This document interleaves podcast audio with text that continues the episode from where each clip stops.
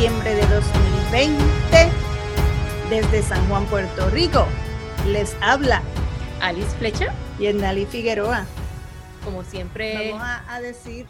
Eh, mi colaboración va a ser, pues, yo soy socióloga, esos son mis estudios formales y también, pues nada, he trabajado en diferentes organizaciones sin fines de lucro, dando servicios a sobrevivientes de violencia doméstica, sobrevivientes de trata humana, personas sin hogar. Así que por ahí entonces va mi análisis o mis puntos de vista. Yo les hablo desde la perspectiva de actriz, de productora, de regidora de escena, de humanista. Anda. Ok. Gente nuestra. Hoy. Pero mira, déjame decir algo bien rapidito. Dale. Eh, hoy es 23 de septiembre y se conmemora el Grito de Lares. Y entonces también, bueno, nosotros tuvimos la situación de que Filoberto Gea también fue, asesinado. un 23 de septiembre. también quería mencionar eso. El grito de Lares del 23 de septiembre de 1868 llevan 152 años. Busquen información sobre el grito de Lares.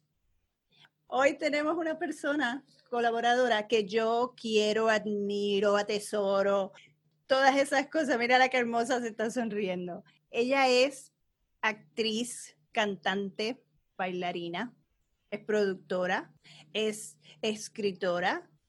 Se llama Marian Pavón. Echa para acá, Marian.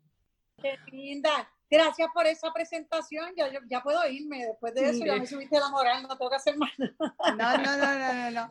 Mira, Dios, contéstame eso. ¿Tú te consideras dramaturga? No, yo no me considero dramaturga. Si le preguntas, por ejemplo, a, a mi socio Julio Ramos, él dice que yo soy dramaturga, pero yo pienso que llevo muy poco tiempo escribiendo, yo apenas llevo, o sea, stand-up llevo escribiendo mucho tiempo, pero lo que son piezas, monólogos dramáticos, obras de teatro, lo que apenas llevo son seis años, cinco años, yo no me considero que esa cantidad de tiempo compararme con grandes dramaturgos que tiene este país, que son que llevan años y que es otro tipo, ¿verdad? Otro estilo, pues por eso te digo que yo escribo, yo escribo. Ah, y he aprendido a escribir, ya a última hora me atreví a escribir porque antes me daba pacho que no funcionara y que la gente supiera. Por eso fue yo, yo empecé escribiendo con un seudónimo.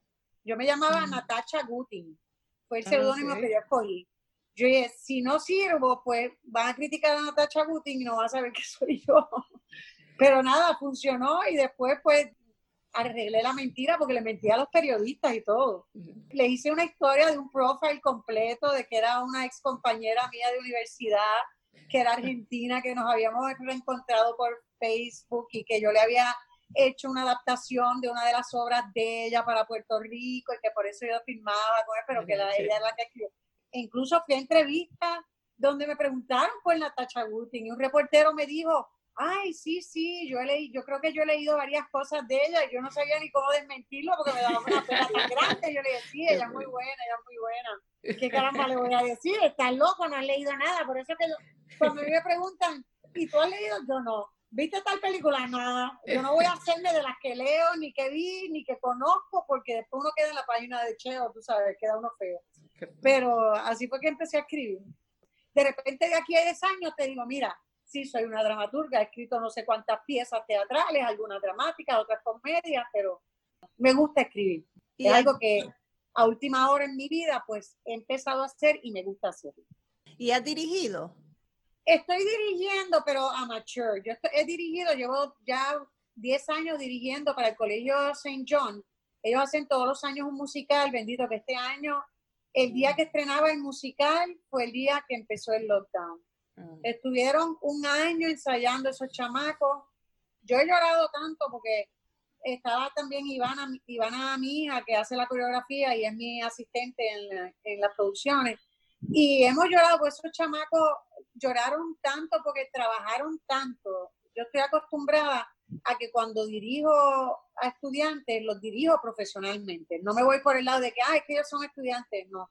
Pues cuando yo estaba en la high, y yo hacía producciones de teatro musical, quien dirigía era José Gilberto Molinari, un director de muchos años aquí, y nos dirigía como profesionales. Y entonces es la manera que yo sé dirigir y estos chamacos, pues, tú me ves que son bien, hay mucho talento. En Puerto Rico hay mucho talento joven, en todas partes. Eso es lo que he dirigido. todavía no me he atrevido a dirigir a compañeros adultos grandes como yo y como ustedes. Obviamente no tan grandes como yo, pero qué, decir en edad, no en trabajo, sino que yo soy un dinosaurio ya dentro del medio prácticamente. Quizás que no he tenido los calzones para decir, mira, voy a dirigir a, actores ya profesionales, que creo que me gustaría hacerlo. Es algo que me, que me gustaría tratar porque no pierdo nada y, y, pienso que quizás con actores profesionales va a ser mucho más fácil porque es mucho más fácil tú pedirle a alguien que tiene conocimiento de escenario donde pararte, como pararte, a estos nenes a veces los tengo que enseñar desde el principio, de que tienes que pararte tres cuartos, que no puedes dar la espalda, qué hacer con las manos, qué hacer pues son talentos que tú sabes que están ahí, pero son como diamantes que tú dices rough diamonds, que están ahí y tienes que pulirlos. Eh, es lo que me, me, llena mucho. A mí no me gusta enseñar, no soy buena enseñando. Mi pasión no es ser maestra, pero dirigir a, a talento que les gusta esto y que son entregados porque les gusta en medio, ahí es como que una... Y cuando ves a uno de ellos, pues un orgullo conociente como, ¿verdad? como quizás como maestra en ese sentido de que empezaron conmigo y ya están, están bregando con cosas a otro nivel. Eso está chévere. Tú sabes, cuando tú ves a alguien que tú dices, esto es un talento que está fuera de serie, que no es una cosa normal, pues he tenido la oportunidad de que St. John en ese sentido ha trabajado, tiene muchos niños que les gusta el teatro musical. Y entonces como eso es lo que yo estudié, es mi pasión de vida y es lo que yo estudié y es lo que más conozco dentro del teatro, lo que más cómoda me siento. He tenido la oportunidad de poder dirigirlos y aprender con ellos y bregar.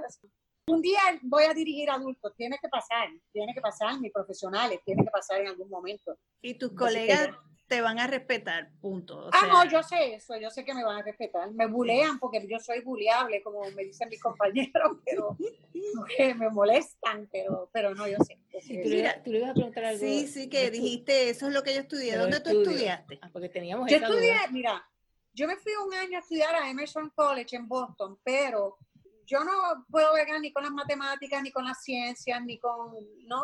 Yo sé lo que yo quiero desde que yo tengo cinco años. Yo lo que quería era teatro musical, bailar, cantar y actuar. Estuve un año en Emerson y yo dije, no quiero coger más clases ni de ciencia, yo me quiero hacer algo que sea específico para esto. Entonces audicioné en el American Academy of Dramatic Arts en Nueva York. En aquel momento era tres años, un grado asociado en realidad, no un bachillerato full. Pero tú hacías el primer año, si ellos entendían que tú eras buena suficiente, te saltaban. Era primer año, grado intermedio y entonces un segundo año. Y yo me gradué, ellos me saltaron el segundo año. Y mientras estuve allí, estuve viendo clases de baile con Alvin Ailey, con Jojo Smith, con gente completamente fuera, porque eso era como un horario de 8 a 2, era como una escuela, como ir a la high, o de 2 a, a 8 de la noche. Entonces, cuando tenía las mañanas libres, cuando estudiaba por la tarde, si era otro horario, pues entonces cogía clases de dicción y de canto aparte, con un profesor que se llamaba Henry Jacobi, que era muy conocido con muchos actores de allá en Nueva York, con muchos años. Y tuve la oportunidad pues de estudiar todas estas cosas mientras, estuve ahí. Y yo me pensaba quedar en Nueva York. Lo que pasa es que yo vine de vacaciones aquí y cuando vine de vacaciones mi papá me dijo, vamos a hacerte un especial para Telemundo donde estés cantando y bailando y actuando y a hacerlo. Y de ahí me llamaron para una novela y dije, hecho esto, vamos a tratarlo.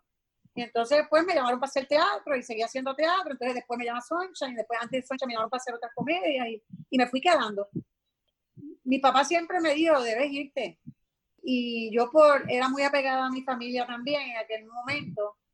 Por ejemplo, mía, muy apegada a mí, pero yo la creí con la seguridad de que, mira, yo siempre voy a estar, pero tú tienes que hacer, ahí van a estar en Nueva York y está funcionando ya ella está, entre, está, trabajando en tres grupos de improvisación en inglés, que es un aje en inglés, porque iban a eh, improvisación en inglés, que para mí la improvisación es de las cosas más difíciles para hacer. Y tú improvisar en inglés cuando tú lo que piensas en español, pues es como que también eso es de los medios más difíciles. Sí, yo que me paso diciendo a Alice cuando yo me pongo a hacer los personajes del, del podcast, que ella yo no, la sigo nunca, yo no puedo. Yo, a mí me da pena porque ella trata de, dirigirme como en unos videitos cortos y, yo, eh, o sea, hacemos la toma como 30 veces. Ay, yo, pero pues, es que está, está, en uno, no está en uno, y, y el improvisar es, bien difícil, es difícil. Pero que Para mí es el medio, yo no, a mí no me gusta improvisar. Yo puedo improvisar dentro de mi stand Yo, yo tengo mangado improvisar con gente, con el público, yo puedo a un tipo que esté gritando, un heckler, ya yo sé cómo, yo llega un momento en que lo mando a callar, ya yo, yo tengo, eh, ya son muchos años, veintipico años haciendo stand-up, ya yo tengo la habilidad de poder hacer eso en stand-up. Pero de un grupo de improvisación, los ejercicios que se hacen, las cosas, yo le tengo pánico. Yo tomé una vez una clase de improvisación en inglés precisamente porque le tengo miedo. Claro. Y dije, yo quiero intentarlo en inglés. Quiero, entonces yo le digo a Alice que una de las reglas es el yes and. Ajá. Dices que sí y añades. Yo me le quedo viendo así. Ella me dice algo. Sí, no puede, no puede, exacto, porque a veces tú ves gente que tú tiras una idea y el otro te la bloquea y tú dices, ay Dios mío, pero si tiré la idea tienes que seguirla, tienes que seguirla, pues bloquearte lo que te tiré. Pero que ya, y van, a, y van a improvisar. Y entonces Ivana piensa en español. Ivana ya, ya, está, ya está pensando en inglés. Yo, por ejemplo, yo todavía tengo que pensar en español. Yo hice ahora mismo lo de la menopausia para ARP Estados Unidos, en Connecticut, me la pidieron en inglés. Mm. Y la hice en inglés, pero obviamente no había público ni nada. Yo no sé cuál es la reacción. Tenía aquí a Julio Ramos dirigiendo eh, con una cámara y otro muchacho con una cámara. Lo hicimos aquí en casa, porque era para esa gente en específico y era en inglés. Pero yo pedí excusas antes de empezar y les dije, si yo digo, si, si me sale alguna Sofía Vergara en algún momento, tienen que perdonarme porque yo soy, I'm Puerto Rican, I was born and raised here, and I think in Spanish before I talk. Así es que dije barbaridades. Hay unos disparates. Yo después viendo el video, yo dije, Dios mío, yo he dicho esto, esto no es. Pero en el momento de cara salió, lo que quiero es empezar a hacer Spanglish. Me gustaría hacer stand-up en Spanglish, porque creo que hay mucho mercado para eso ahora mismo en Estados Unidos.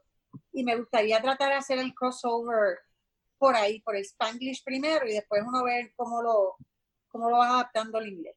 Voy a ver cómo me funciona esto ahora cuando lo presente ERP, a ver cuál es el feedback de la gente viendo el stand completo en inglés. A ver cómo, cómo va, a ver si me arriesgo a, empezar a enviarlo a algunos productores que yo sé que hacen, por ejemplo, en sitios en Chicago, tengo sede de un productor allá y otra gente que para ver y uno enviarlo a ver qué es lo que, que te pueden decir. Mira, cuando pase la pandemia, ven y trátalo, trata un open mic aquí, vamos a ver cómo te funciona, porque así como funciona en Estados Unidos.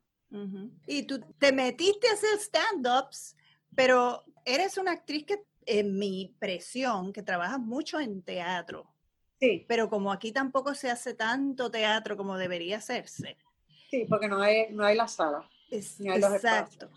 Empezaste a hacer stand-up precisamente por eso, ¿no?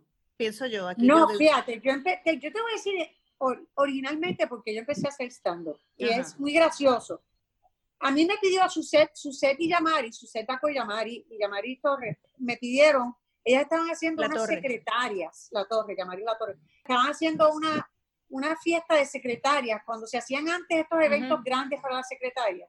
Y ellas estaban haciendo uno y querían que nosotros, más o menos el grupo de nosotros, Cristina, Jorge, Yamari estaba animando, Yamari no, hizo stand en ese momento, Suset, ellos querían que nosotros hiciéramos unos stand como de 15 minutos. Y yo no me atrevía. Yo dije, Dios mío, es que si no me funciona. Y, y, un día estoy hablando con Jorge Castro, le digo, eh, ella quiere que haga esto, yo no sé si, yo no me atrevo, whatever. Y Jorge me dijo, María, pero si tú, cuando hablas, tú cuentas las cosas no le da gracia. Y es verdad, porque yo recuerdo que yo había estado hablando con Jorge de el divorcio mío segundo. Y yo estaba como atacada llorando por el rollo con la nena que era chiquita y la cosa. Y Jorge me dijo, perdóname, Marian, pero es que me da mucha gracia lo que, y estaba riéndose, me da mucha gracia lo que tú estás contando, de la manera que tú, yo, diablo, pero me estoy desahogando, y dice, sí, pero es que da gracia de la manera que tú lo cuentas. Y entonces en aquel momento Ole me dijo, si tú escribes eso mismo que tú me contaste de cuando tú te estabas divorciando, lo escribes, eso es gracioso, eso es un stand-up. Y empecé, y empecé a escribir cosas mías de mi vida. Y en realidad, en stand-up, yo soy lo que le llaman un storyteller. Yo no soy una persona de hablar de política ni de hablar de cosas que están pasando. Yo casi siempre hablo de situaciones mías de vida que en momentos me hicieron llorar y me sirve como una catarsis a mí en realidad porque estoy diciendo lo que pasé, pero entonces dentro de la historia le busco un lado jocoso a la historia y entonces meto un punchline dentro de la historia, que casi siempre es la que cierra los cuentos. Así es como yo escribo. Ahora mismo la menopausia es de mi vida personal. Anteriormente a eso, yo escrito, yo escribí la que, que tú pudiste ver, la Emma, que era de mi vida, de cuando yo empecé a trabajar. Tengo otra que es de lo que es ser madre. Tengo otro de la diferencia de los hombres y las mujeres, del trato de diferencia. Tengo otro material, tengo mucho material suelto. A veces yo mezclo. Si yo veo que empiezo a trabajar un público, un material, y yo veo que ese material no está funcionando, pues entonces digo, pues déjame, déjame meter este otro material que ya tengo escrito desde hace mucho tiempo y lo engancho aquí. Si esto funciona mejor, pues me lo sigo por este lado. Pero ya es con los años que uno va. Pero todo tiene que ver con mi vida personal, todo. Hay otro que se llama Pudo haber sido peor, que es de historias, de problemas que yo he pasado, que entonces digo, bueno, pero quizás eh, yo sufrí muchísimo en esto, pero como, como dice mi prima Lili García, que Lili es, Lili es muy, ¿verdad? Todo es metafísica y todo es positivo, y todo, yo soy todo contrario. Lili y yo somos diametralmente opuestas, ella es muy espiritual, yo soy espiritual a mi manera, pero Lili todo es, todo es lindo y todo es violeta, la luz violeta que te cubre, yo soy realista y esto no funciona y esto no es así, yo soy la como histérica. Y entonces, en este stand-up utilizo la frase de que mi prima Lili me dijo, pudo haber sido peor. Y entonces doy ejemplo de, de actores, de situaciones, de cosas del país. Yo sé, yo lo hago mucho para convenciones, un stand-up que está bien probado de mucho tiempo. Tengo varios materiales, pero todos tienen que ver con mi vida personal. Todos, de una manera u otra, siempre. Oye, mire, y el, que vas a hacer ahora que es de la, de la menopausia, ¿verdad? De la menopausia. Pues entonces, déjame decirte que yo no, bueno, yo no estoy en la menopausia, pero estoy en la premenopausia. Y una de las cosas que yo digo es, te digo, mira, que yo creo que yo podría, yo podría quedar embarazada porque todavía pues, yo sigo menstruando, pero entonces yo digo, pero no, pero acá, ¿sabes? Yo tengo sudores, entonces los dolores todavía siguen, pero, pero, pero, yo siento el cambio. Ajá, pero, yo digo, eso dura bastantes años. Pero está fuerte porque yo digo, ¿por qué quítamela de una vez que se vaya? Porque ya, no, me tienes no se vaya. Yo tengo una línea en el stand-up, tienen que verlo. Cuando se va la regla, la vida se fue con la regla. Tienes que mantener la regla contigo hasta lo más que puedas. Yo lo no vi. que se vaya la regla. La regla es la vida de uno.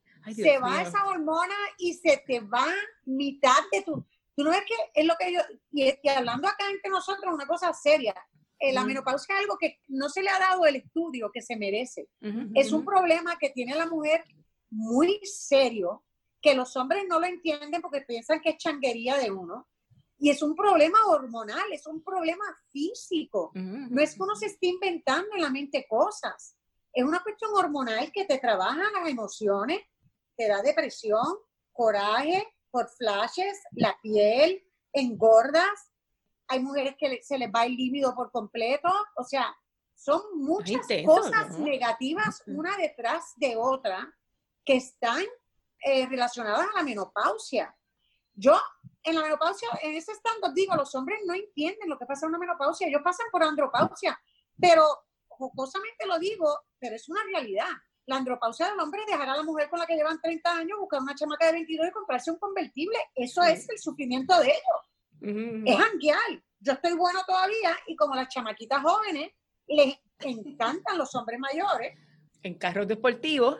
En carros deportivos, porque le van a pagar todo, van, no tienen que pagar nada, tienen un expertise un conocimiento sexualmente que llega un momento en que las jóvenes se aburren porque eso te va a durar un tiempo, pero el jangueo no va a ser el mismo y el líbido del hombre tampoco va a ser el mismo, a menos que se estén metiendo pastillas azules todo el tiempo. El hombre mayor no va a querer tener hijos porque ya los tuvo, no está en la cabeza. Pero una chamaca joven que se enreda con un hombre mayor no piensa en eso. Se enamora y se enredó y después que viene el tostón y después lo vuelve y la deja y el hombre está buscando de nuevo a la mujer. Eso es la mayoría de las veces lo que pasa. Es un tema bien serio. La menopausia yo fui a hacerla a Santo Domingo y en Santo Domingo la menopausia es un tabú, ¿no? Es como, aquí ya la ven de otra manera y quizás el ayudado a que se vea de otra manera, muchas mujeres lo ven de otra manera, pero cuando yo fui a Santo Domingo, yo recuerdo que yo fui a varias entrevistas cuando fui a hacer el show allá, y una señora, era un, era un foro de tres personas, eran muy serios, los temas eran, y ella me dice, ¿cómo tú te estás burlando de un tema tan serio como la menopausia? Yo le dije, perdóneme que yo, ¿verdad? Me interrumpa, yo no me estoy burlando Yo estoy presentando el proceso mío de mi menopausia, de mi vida. Y con este stand-up, haciéndolo jocoso, estoy tratando de ayudar a otras personas que están pasando por la misma situación a tratar de ver un problema que hay mujeres que se han tratado de suicidar por la menopausia, a tratar de aliviar eso y que lo vean de otro lado. O sea, la menopausia es una cosa muy seria, que hay que tomarla de una manera seria. Y yo creo que todavía es algo que no está muy claro. Los ginecólogos que dan pastillas, ahora está lo de los pellets que se están mm, utilizando, que son los reemplazos hormonales, que a algunas mujeres le funcionan, a mí me funcionan, a otras mujeres no les funcionan. Lo que hacen es que te estudian más qué es lo que te falta al cuerpo, si no tienes estrógeno, si no tienes la testosterona suficiente, si no tienes la progesterona. Y entonces lo meten en esas pastillas. Las mujeres que han perdido el líbido te ayuda al líbido.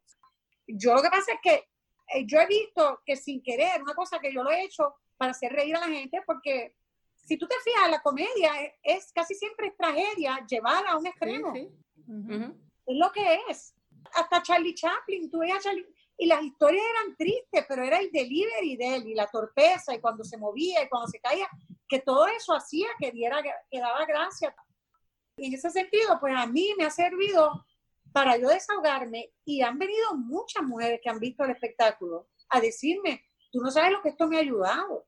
Mujeres con maridos, que los maridos nos llamaban, hablaban con Julio Ramos, el productor, y le decían, yo voy a ir a ver esta cosa para ver si esta me tiene, ya que no la soporto con esta menopausia. Y vinieron esos hombres a decirme gracias por abrirme los ojos, porque ahora entiendo mm. que esto no es lo, ella nada más no lo está pasando. Y como se, se encontraban allí, alrededor de muchas mujeres que estaban pasando lo mismo y cada vez que yo decía algo, todas comentaban, sí, ya, es verdad, yo qué pasa. Han venido muchas mujeres a donde mí a darme las gracias. Yo, yo lo que estoy haciendo, tratando de hacer reír, pero sin querer he estado educando a alguna gente a entender. Y las mujeres que tienen las mamás, porque a mí me han ido a ver madres con hijas, que las hijas entonces entienden el proceso de las mamás, porque lo del mal humor, y lo de la depresión es una cosa que no hay control. Yo soy dramática, yo soy actriz, tú sabes que nosotros las actrices lloramos todo el tiempo por cualquier voz, cosa, cualquier menos, nosotros estamos llorando por estupideces. Yo por lo menos siempre voy a llorar una vez al, día, me voy a mirar en el espejo, me voy a coger pena a mí misma. En la pandemia estoy sola, voy a llorar. Sí, sí, el nariz puede ser ¿Entiendes? Eso es parte de nosotras y lo vamos a hacer.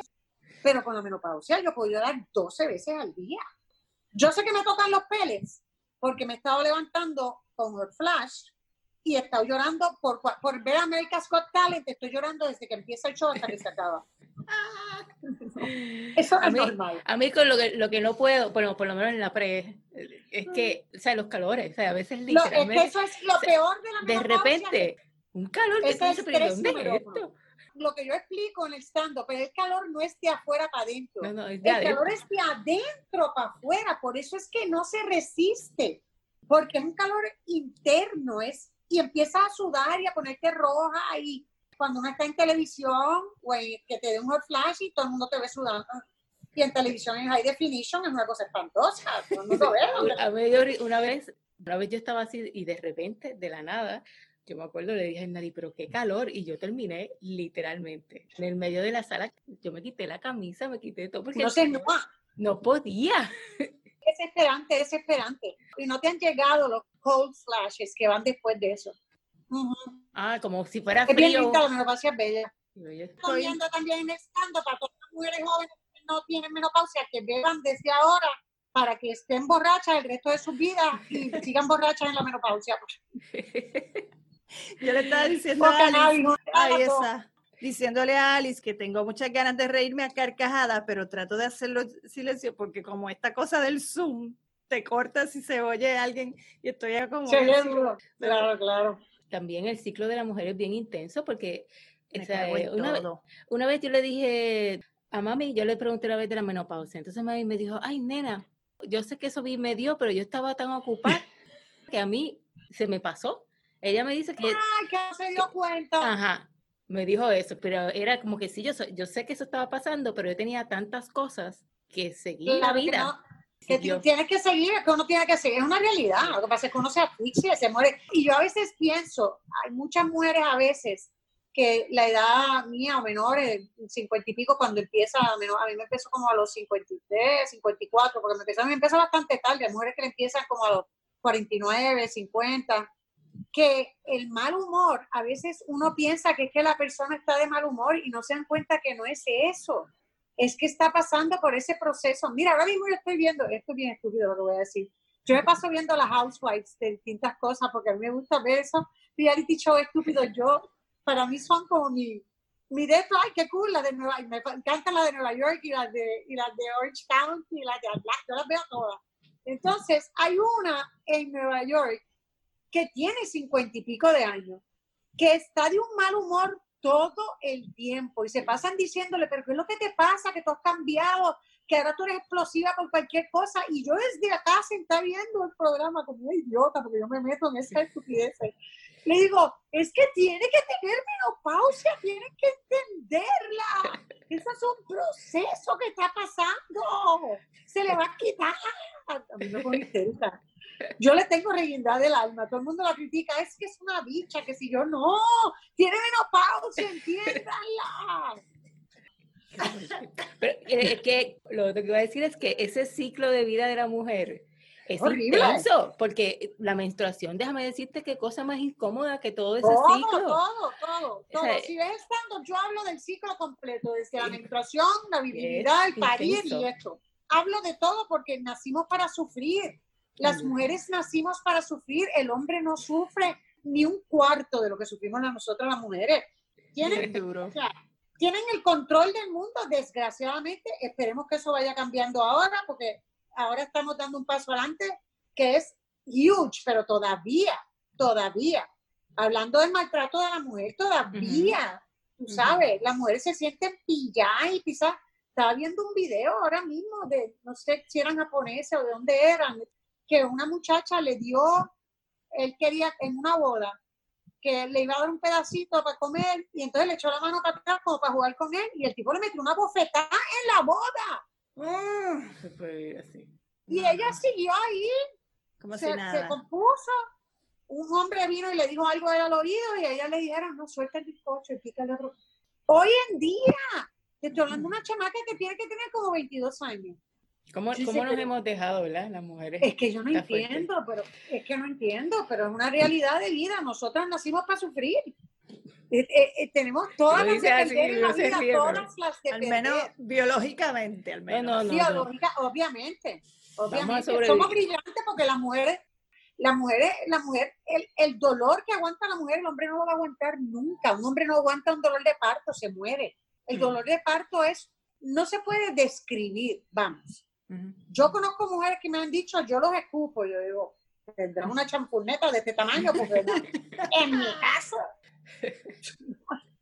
en mi caso eso no había manera de escupirlo. Y yo parí rápido, porque yo en tres horas parí, porque yo rompí fuente antes de tiempo y me llevaron, pues ya había roto fuerte, me tuvieron que inducir el parto porque todavía no tenía contracciones. Me pusieron la pitocina esa que es horrible, que es el, las contracciones son, y yo te voy a ser honesta, cuando yo estaba pujando, que me dijeron que pujara, yo, el dolor era tan intenso que yo pensaba que yo me iba a morir y no iba a poder ver a mi hija. Y te estoy hablando la verdad.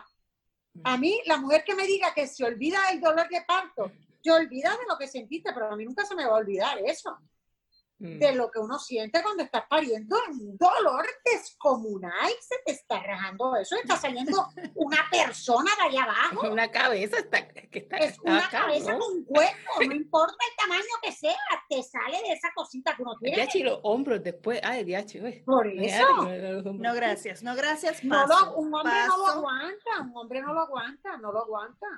a, mí me han, a mí me han dado dolores de menstruación intensos, porque yo siempre, siempre me me dan dolores y ya yo sé cuándo es y me tomo las pastillitas y ya yo lo controlo. Claro que te ayuda. Pero, pero a veces, ¿verdad? Yo no sé si es que hay unos, unos, momentos cada 10 años o algo que las hormonas están como descontroladas, que a veces tomo eh, me han pasado episodios que he tomado las pastillas y el dolor sigue, como se apropió.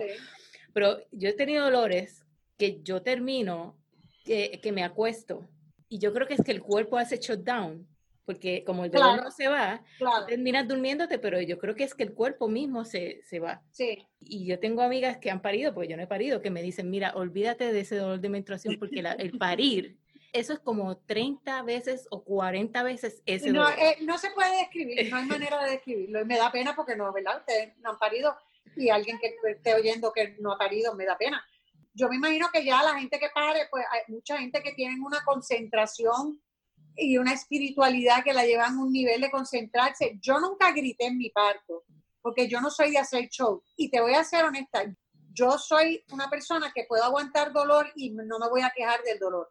Para yo quejarme del dolor es que me duele. O sea, yo vivo con un dolor constante en mi cuerpo. Desde que yo bailaba, yo me he lastimado todos los músculos y a esta edad yo tengo dolor en la rodilla, dolor en la espalda baja, dolor en el cuello, dolor en esta parte y vivo con el dolor. Hay muchas mujeres que vivimos con dolor. Eso es la realidad de vida. Pues yo le pregunté a Cristina Soler, estoy hablando con Cristina el otro día, y me dice, pero ¿tú tienes dolor muscular? Y le digo, sí. Y Cristina me dice, pero en el cuello, en la espalda, en la rodilla. Digo, dice, ¿y tú vives con eso? Le digo, sí. Dice, yo también. Le digo, pues, ¿qué remedio nos queda? Eso es lo que hay. Una como que se va, una se va adaptando. mi mamá de 90 años no lo entiende. Y mi mamá le da un dolorcito a un sitio y me dice, es que este dolor que yo te, que tengo dolor en la mano porque yo le digo, ma, tienes 90. Yo tengo el mismo dolor tuyo en la mano por escribir con la internet en este dedo que a veces no puedo apretar porque tengo mi edad pero tú tienes 90 años. No, que para subir las escaleras me tengo que agarrar del, ¿cómo se dice? El pasamano. El pasamano. porque no las puedo subir sino yo le dije, ma, tienes 90, tienes que entenderlo. Yo cuando tenía la edad de ustedes, yo limpiaba a las 2 de la mañana, barría y mapeaba mi casa. Me acostaba a las 3 y media y limpiaba a las 1 y media, 2 y media, yo mapeaba toda mi casa, limpiaba, recogía, me sentaba. Ahora, a esa hora, yo, yo soy night person, yo no soy morning person para nada. Yo, si me dejas, duermo hasta las 12 del mediodía. Pero todos los días tú me vas a ver que yo pongo el despertador de 9 y media a 10. Esa es mi hora de levantarme y obligar, porque si no me levanto a las 12, pero me siento que estoy perdiendo la vida ahí. Y ya tengo unos años que no puedo perder la vida. Los años no es que uno no se, se sienta mayor, porque uno se siente igual. Mental y emocionalmente te sientes exacto. Mira, para que la gente que oiga esto, que va a ir, va a escuchar como un para arriba y para abajo, prende y apaga, es que miren, que si se nos ha caído el internet, que, porque estamos haciendo esto por Zoom, se nos cayó el internet, o de momento... La chicharra de emergencia. Una chicharra que anuncia a todo el mundo que se meta para su casa o para Estaba quedando yo sin carga también el teléfono. También, y para... Y para colmo se fue la luz. colmo, pues se nos fue la luz. y en lo que se nos fue la luz, pues en lo que vuelve, sube el internet. Sí, olvídate, olvídate, pero bueno, esa es nuestra realidad. Pues, y María ha sido tan fabulet que ha tenido paciencia pero que lo que yo iba a decir antes de que se nos fuera. Dale, vamos a hacerlo rápido. Que uno no vamos a hacer esto rápido porque bendito Sí, por favor, por favor. Era que yo te iba a hacer preguntas así serias, entre comillas, sobre el teatro y, y qué sé yo qué. Pero ¿sabes qué?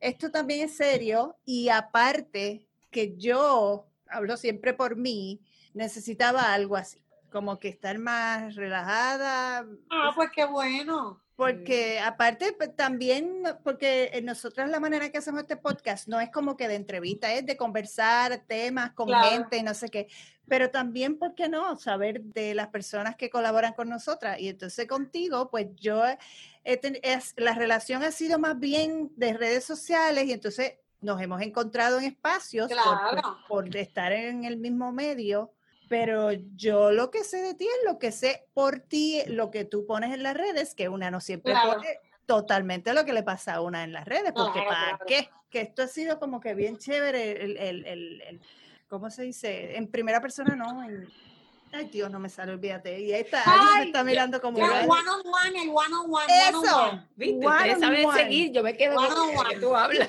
Es que no, en español es raro, uno a uno no, eso no pega. One on one es como que de tú a tú, de tú a tú, algo más, más coloquial. Exacto, Pero mira, y antes que nos despidamos, hay, hay, una confesión aquí. Yo por lo menos soy Yo soy de... de Confiésate, hija. Sonchan Logroño.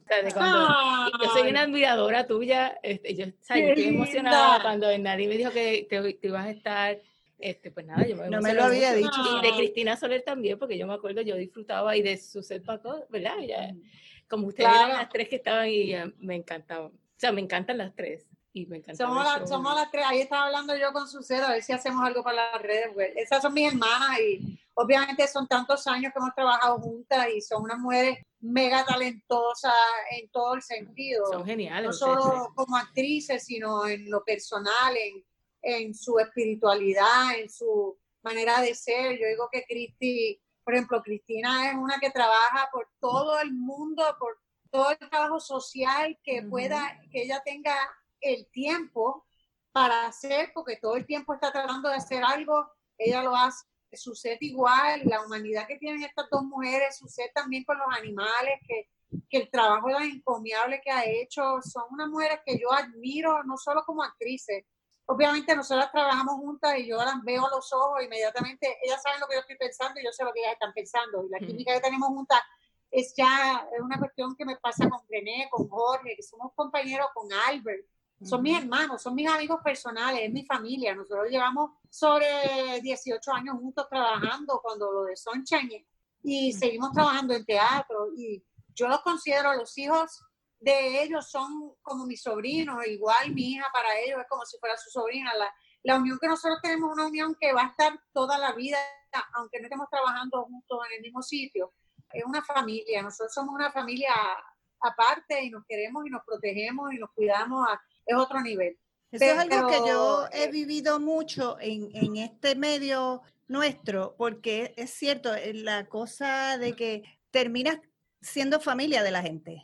Algunas amistades mías conocen a mi mamá, conocían a mi papá, y entonces era como que vas a la casa y le pides bendición, y es como que otra cosa. Eso es así, eso es naturaleza.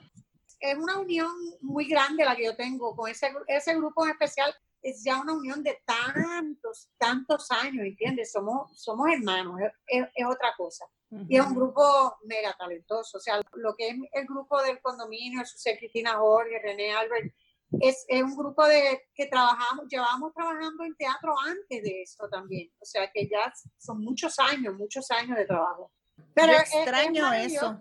Yo extraño ver a, a, los artistas de Puerto Rico en televisión, proyectos de televisión, de cine, de teatro.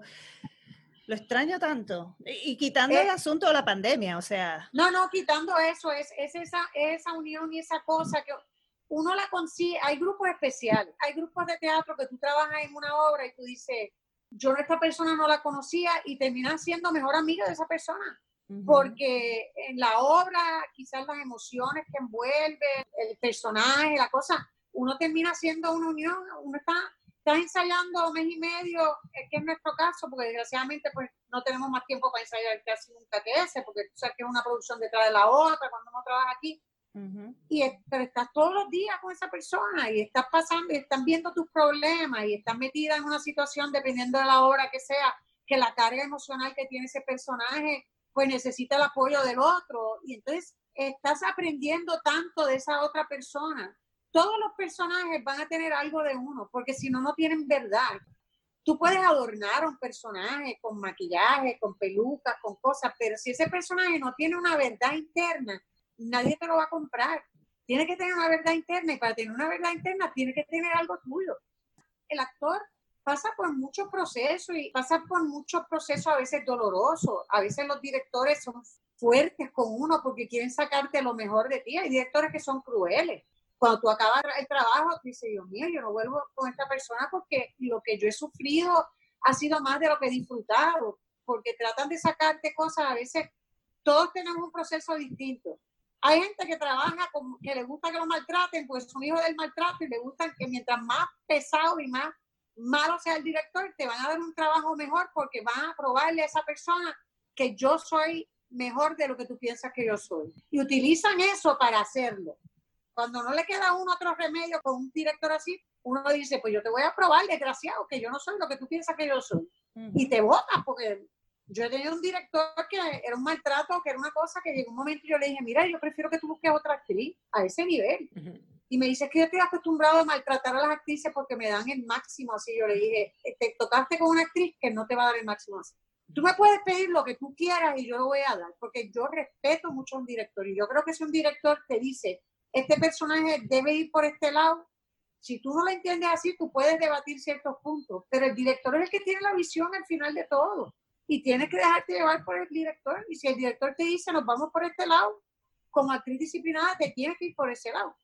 Y, ahí, que se da lo de lo, y ahí es que se da lo del oficio, la técnica, tú vas a sacar. Tienes que buscar cómo manejarlo y buscar en tu cabeza, empiezas a crear e inventar para tratar de meterte por el, tú sabes, por no tener ese, oficio.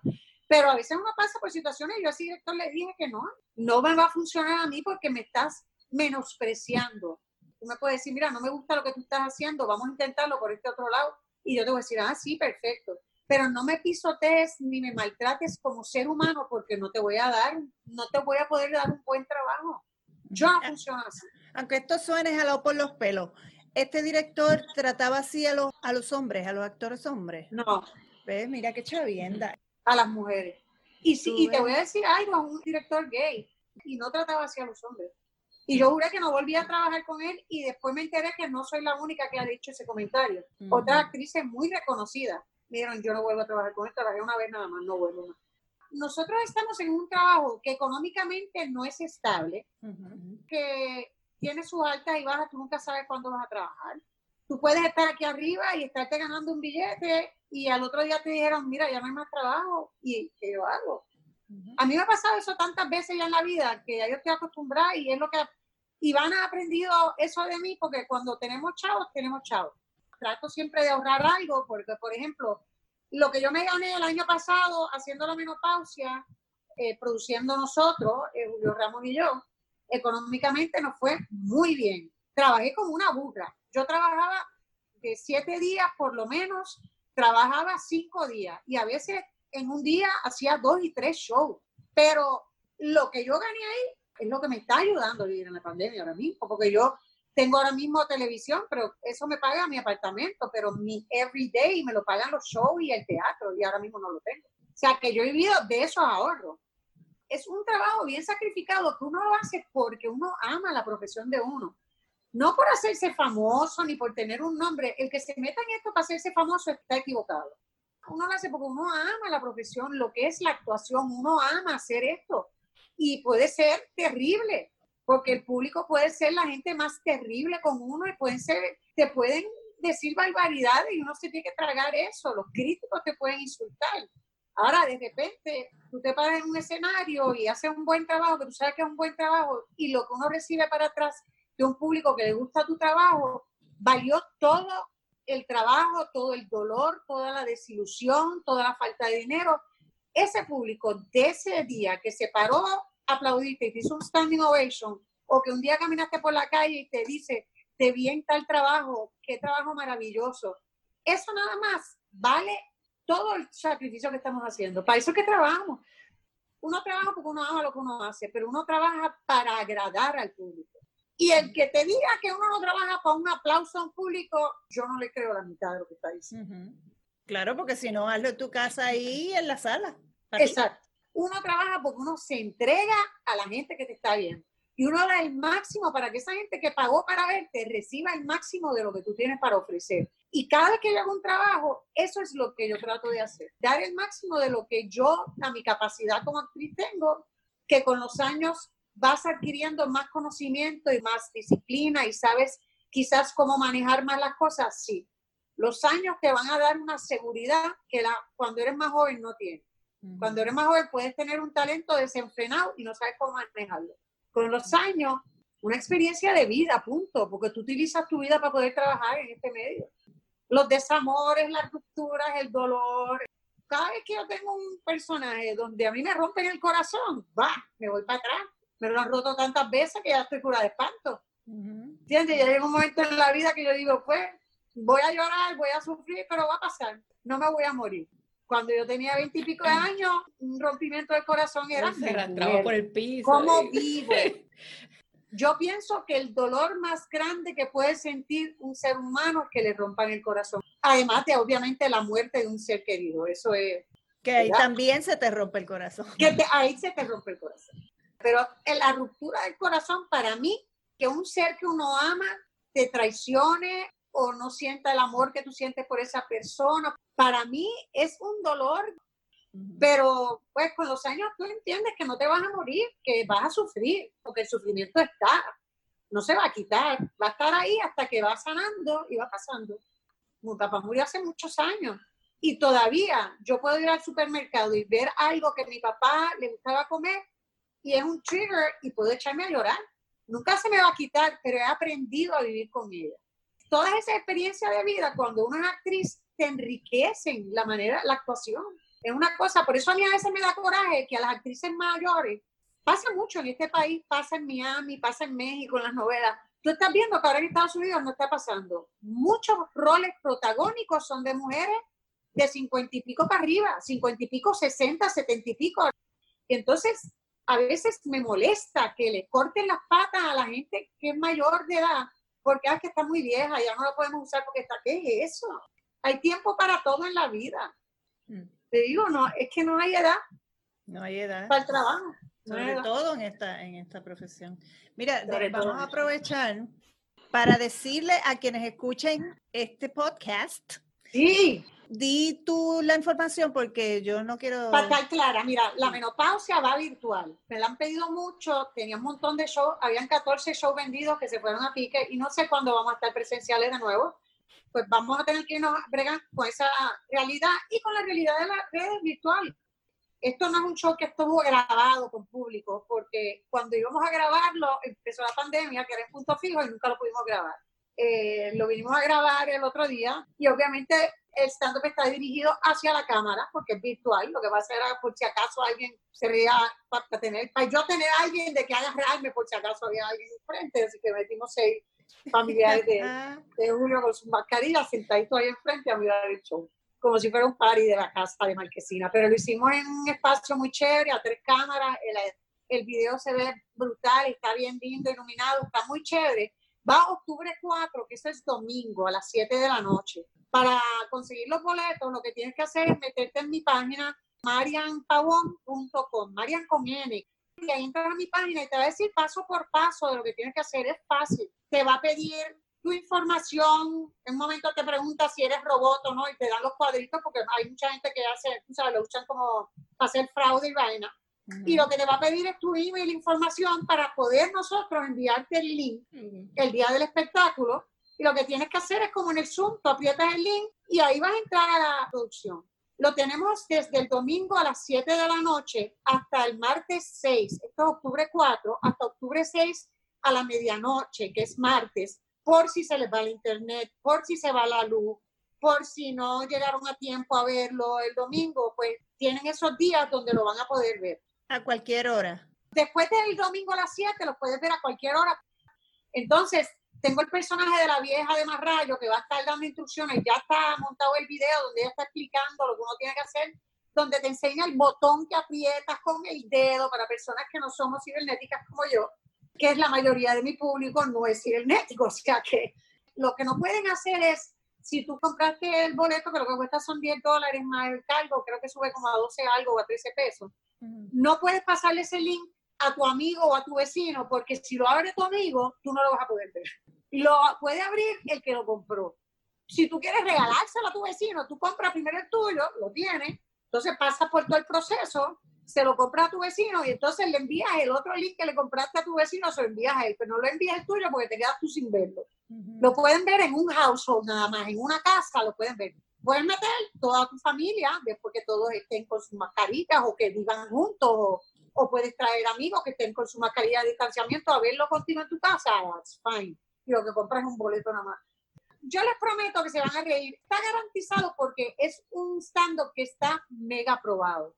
Yo me morí de la risa, yo lo vi en Por eso las mujeres, las mujeres se identifican, las mujeres saben, las que no le está pasando, conocen a alguien que le está pasando, o se ven en un futuro lo que va a pasar es reírte del infierno que viene para encima. Así que mira. Y busquen también a Marian en su página en Facebook, Marian Pavón Actriz. Exacto, que esa es la que estoy levantando ahora porque fue la última que abrí. Y en Instagram también, bajo Marian Pavón, pueden entrar. Y en Twitter igual, Marian Pavón. Es fácil encontrarme. Es bien fácil. Ahí lo tienen. ¿Tú sabes por qué este podcast se llama como se llama? Porque cada vez que yo salgo con una cosa, con una barbaridad, con una bichería, Alice me decía, ¿todo bien? ¡Ay, qué linda! Y yo dije, así se va a llamar el podcast. Esto está genial, está genial. Esto es genial, esto va. Y siempre. Ay, qué rico me ha hecho reír. Está bien.